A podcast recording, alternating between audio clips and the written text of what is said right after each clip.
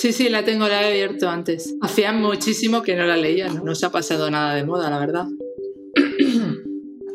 El mileurista es aquel joven de 25 a 34 años, licenciado, que habla idiomas, tiene posgrados, másteres y cursillos. Normalmente iniciado en la hostelería, ha pasado grandes temporadas en trabajos no remunerados, llamados eufemísticamente becarios. El mileurista hace tiempo que decidió irse de casa y gasta más de un tercio de su sueldo en alquiler. Comparte piso con más gente. Carolina Alguacil envió esta carta a la sección de cartas al director del país en agosto de 2005. Fue la primera vez que se escribió la palabra mileurista. Lo malo es que no gana más de mil euros, sin pagas extras. Y mejor no te quejes. Fue una de las pocas veces que una generación se ponía nombre a sí misma. No eran los sociólogos ni los periodistas quienes los bautizaban. Más que hartos, estaban agotados de ser precarios. El mileurista no ahorra, no tiene casa, no tiene coche, no tiene hijos, vive al día. A veces es divertido, pero ya cansa. Han pasado 17 años de esa carta, 17 años desde que se acuñó el término. Carolina tenía 27, ahora acaba de cumplir 44. Y mileurista en España ya no es sinónimo de precariedad, sino de avance. Es el salario mínimo que se cobra trabajando a jornada completa tras la reforma laboral. Es jueves, 19 de mayo. Soy Ana Fuentes. Hoy en el país cómo el mileurismo pasó de ser una denuncia de precariedad a una aspiración.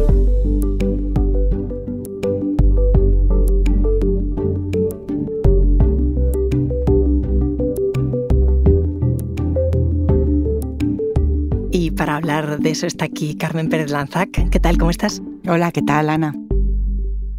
¿Tú te acuerdas de ese día de agosto de 2005 cuando llegó esa carta al director? ¿Estabas ya por el país? Sí, estaba en el país, alguien me la señaló y me pareció que era magnífica, la verdad, la carta. Pero no fui yo quien pensó en hacer ese reportaje, lo hizo un compañero. Hola, mi nombre es Antonio Jiménez Barca, soy reportero de la sección del Domingo del País y en 2005 yo leí una carta en eh, la sección de cartas al director que se titulaba Soy mileurista. Propuse ese tema, a los jefes les gustó, me fui a Barcelona, entrevisté a la chica, entrevisté a más personas que eran mileuristas y hicimos el, el reportaje, que tuvo muchísima repercusión, recuerdo. Puse como título La generación mileurista, pero los jefes que estaban entonces editándolo me dijeron que no, que ese título era malo porque mileurista era una palabra que no iba a triunfar y vaya si triunfó, ¿no? No solo el término, sino también ella, que nos llamaban medios y nos pedían su teléfono todo el rato. ¿De Carolina Alguacil? Sí, para poder entrevistarla a ellos también. ¿Sabes sabe lo que me recordaba a mí ese término, mileurista, cuando, cuando lo vi por primera vez? A otro que creo que es anterior, el de HASP, eh, jóvenes aunque sobradamente preparados, que venía de un anuncio. Seis años trabajando 12 horas diarias. Además de tocar el saxo en el tugurio, he terminado historia y periodismo. Hablo inglés y alemán como me pidieron. Y por cierto, la cita es muy buena, pero no es de Kant. Es de Seneca. Un anuncio de los 90 de Clio que era, que, era todo lo contrario del concepto mileurista. Aquellos eran unos triunfadores y, el mileurismo es todo lo contrario. Reivindica el bajonazo de ser joven en, actualmente y entonces. Y de alguna manera dirías que Carolina se adelantó a nombrar un fenómeno, porque normalmente esto lo suelen bautizar sociólogos, economistas, no suelen ser los miembros de la propia generación los que se autodenominen, ¿no? Sí, fue curioso y esa carta fue como un aviso y desde ese momento empezamos todos, desde todas las secciones del periódico, a ver cómo tratábamos eso que estaba pasando y que no se estaba contando. Porque era difícil en aquel momento que la gente hablara de esto, de la precariedad de los jóvenes. Algunos les daba vergüenza, pero, pero en cuanto salías, en cuanto tirabas un poco de la manta, te salían mogollón de casos. Para uno de los artículos necesitamos buscar una foto de portada y no teníamos una foto de varios jóvenes. Entonces le pedí ayuda a un becario, llamó a sus amigos y ahí tuvimos la foto, vamos, en el acto.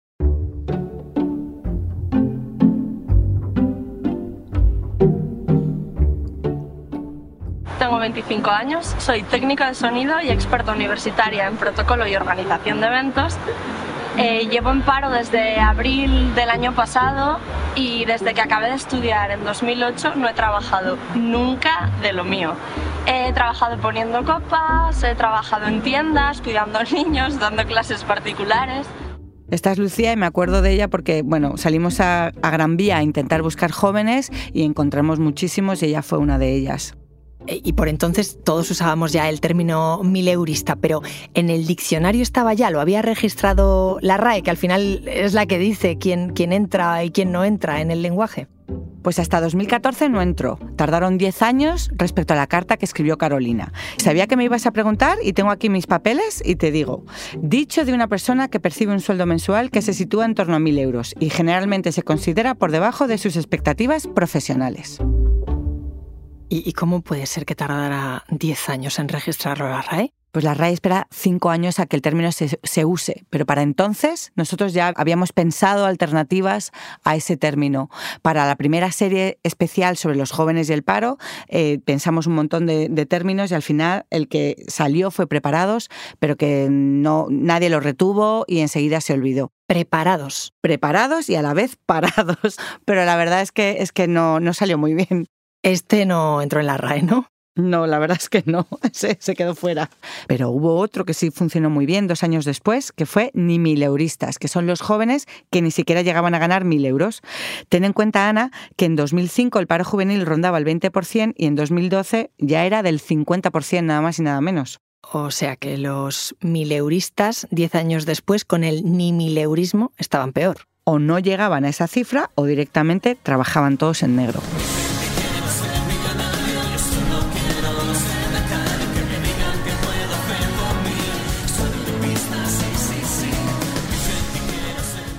Soy Chimo Conca y aquí os presentamos la canción Mileuristas. Hola, soy Ana y nada, estoy aquí con Chimo. Que nos sentimos, como bien se dice, mileuristas. Queremos con esta canción apoyar a toda la gente joven que está ahí currando.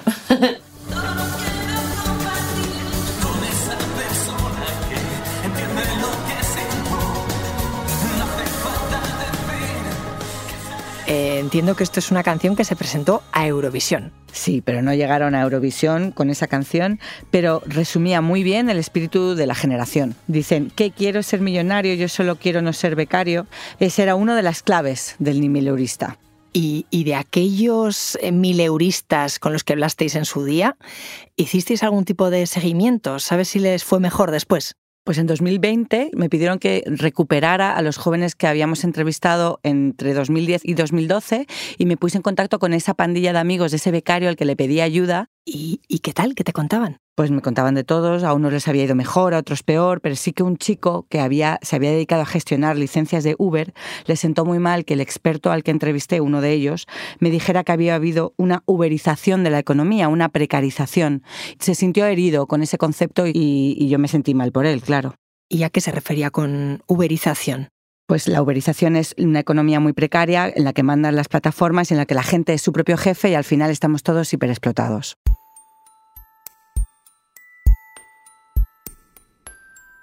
Soy Saiz Ofkir, soy un joven de 25 años. Ahora mismo me encuentro trabajando a jornada completa en una imprenta. También estoy estudiando el cuarto año en Derecho. Llevo cinco años trabajando en la misma empresa. Soy mileurista desde, desde que tengo uso de razón y esta es mi situación. Sigo viviendo en una habitación, no puedo alquilar una casa y vivimos con lo justo y con lo necesario. Este es uno de aquellos entrevistados de 2005 con los que hablaste. No, este es Said, al que conocí hace relativamente poco porque participó en el último especial que ha hecho el país sobre paro y jóvenes. Y tú fíjate que si echas cuentas, eh, Said, cuando se acuña el término mileurista, si hoy es mileurista, debía ser un niño. Exacto. De hecho, eso destacó él cuando leyó la carta de Carolina. El mileurista hace tiempo que decidió irse de casa y gasta más de un tercio de su sueldo en alquiler, porque le gusta disfrutar de la gran ciudad, comparte piso con más gente, a veces es divertido, pero ya cansa, yo en 30 metros cuadrados me apañaría. Esto de aquí es lo que me pasa a mí. ¿Por qué? Porque es una incertidumbre continua. Es no sé qué va a ser de mí dentro de una semana, no sé qué va a ser de mí dentro de, un año. No puedo planificar mi vida de aquí a cinco años porque no sé qué es lo que me va a deparar dentro de un mes. Ahora eh, nos encontramos en un trabajo en el que nos pagan una miseria y nos tenemos que conformar con ello. Y esa conformidad ya se, se traslada, se, se, traslada a todos los ámbitos. No es solo ser mileurista, sino que al final el mileurismo te convierte en una especie de, de joven sin aspiraciones. Antes me estabas contando que cuando se acuñó el término mileurista, el paro juvenil, era 2005, era del 20%. Y ahora mirando, tengo por aquí el dato, estamos casi en el 30%. Hemos ido a peor entonces. Pues sí, aunque hay gente que piensa que no estamos tan mal y que mil euros es pues la panacea. Ser mileurista en nuestro país era un sueño imposible para muchos trabajadores y trabajadoras de España. Hoy, en cambio, los mil euros, gracias a un compromiso del gobierno socialista, son una realidad y son el salario mínimo interprofesional para los trabajadores y trabajadoras. Sí, esto fue un, acto en Soria, en eh, la campaña de Castilla y León, eh, muy pocos días después de aprobar la reforma laboral. Así fue. Pues, pues sí que han cambiado las cosas. Pues sí, sí que han cambiado mucho. Y mira lo que dice ahora Carolina.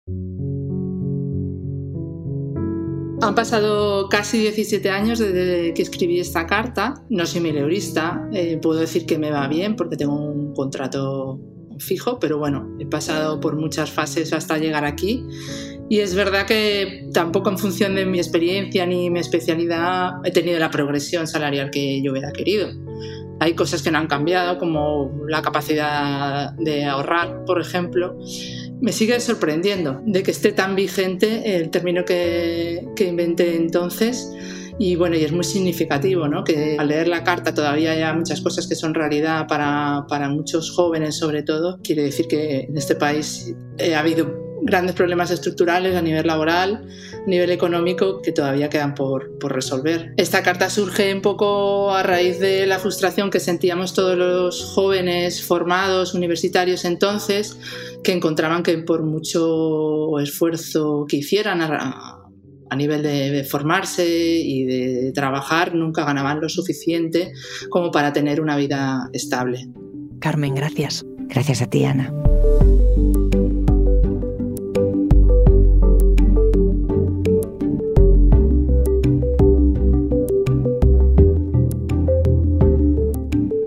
Este episodio lo ha realizado Bárbara Ayuso.